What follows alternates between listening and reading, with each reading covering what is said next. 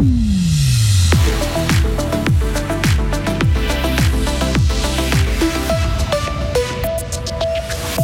Fribourg Olympique en route pour étoffer encore son incroyable palmarès. Les basketteurs fribourgeois vont tenter de décrocher demain une onzième Coupe de Suisse. Ce nouvel appel à la prudence autour des puffs, fumer ses cigarettes électroniques, ce n'est pas bon pour les dents. Et puis le Parlement tente d'exister suite au rachat de Crédit Suisse par UBS et demande des comptes au Conseil fédéral. Un temps pluvieux et venteux, ce que je dois vous annoncer pour aujourd'hui, ce qui se profile euh, pour le week-end également, vendredi 31 mars 2023. Bonjour Mehdi Piquant. Bonjour à toutes et à tous. En basketball, Fribourg Olympique a l'occasion demain de remporter un premier trophée cette saison. Les hommes de Peter Alexic jouent la finale de la Coupe de Suisse face à Massagno. Il faudra se méfier des Tessinois qui ont déjà battu deux fois les Fribourgeois cette saison.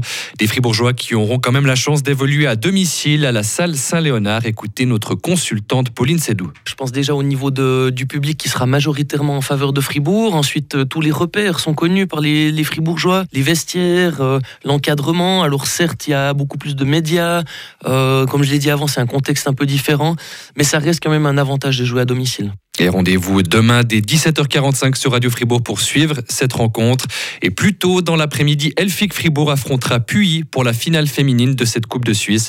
Un duel aussi à suivre également sur Radio Fribourg dès 15h. En hockey sur glace, à joie et sous pression. Les Jurassiens ont perdu hier soir à domicile l'acte 1 du barrage promotion-relégation face à la Chaux-de-Fonds. Les Neuchâtelois sont allés gagner 3 buts à 2 à Port-Entruy. Prochain match demain soir du côté de la Chaux-de-Fonds.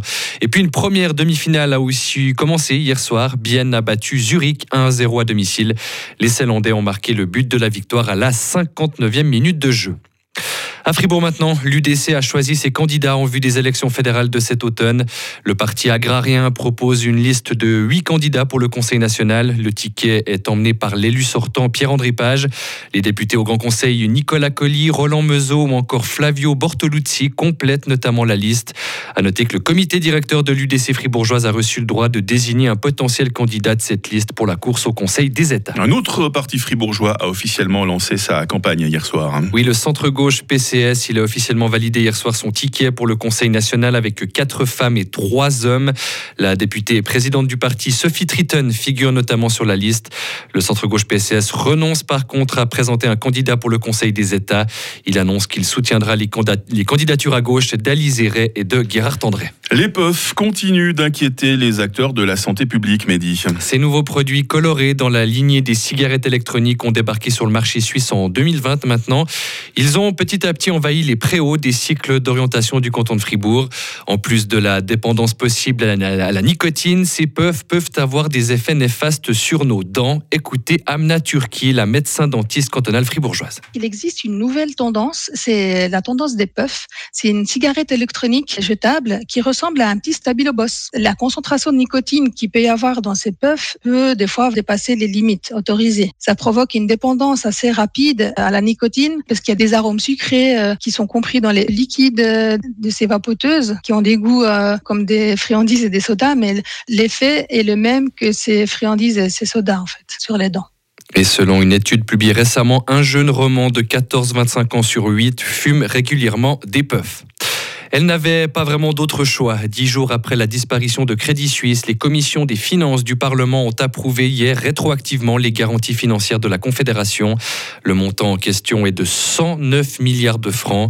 Mais les parlementaires ont également formulé quelques recommandations hier. Le conseiller national vert fribourgeois Gérard André. Ce qu'on veut par contre, c'est préparer les pistes pour la suite. Parce qu'il y a de nombreuses questions qu'il faut maintenant aborder. C'est la question de, de concurrence, c'est la question de comment baisser les risques Hein, de ces institutions, ou bien la question des bonus, d'autres choses comme par exemple des critères de durabilité quand il y a de l'aide euh, urgente euh, de l'État. Donc toutes sortes de questions vont maintenant être dans ce postulat. Puis ce qui est très important de savoir, on va pouvoir le traiter lors de notre session extraordinaire parce que le Conseil fédéral a dit OK pour prendre position à tout ce qu'on va mettre sur table.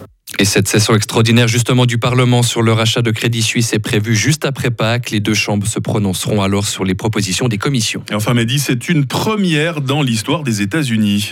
Oui, un grand jury de New York a voté cette nuit l'inculpation de Donald Trump.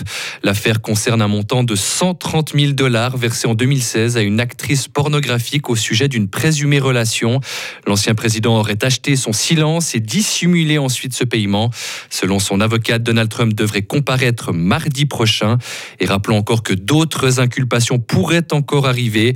Donald Trump est notamment sous enquête pour son rôle dans l'attaque du Capitole à Washington en janvier 2021. C'est ça qui est surprenant, mais on pensait que c'est d'abord pour ça qu'il allait tomber, et finalement c'est plutôt pour une affaire de gros sous et de fesses. Hein, Exactement, c'est un peu l'affaire la, moins grave au final, effectivement. bon, il faut bien, euh, des fois quand on a la dynamite, il faut bien trouver la mèche. Hein. c'est exactement ça. euh, Mehdi, pour l'actualité, toutes les 30 minutes, et puis on se retrouve avec toute l'équipe hein, dans quelques instants ben, pour lancer la question du jour, entre autres. Retrouvez toute l'info sur frappe et frappe.ch.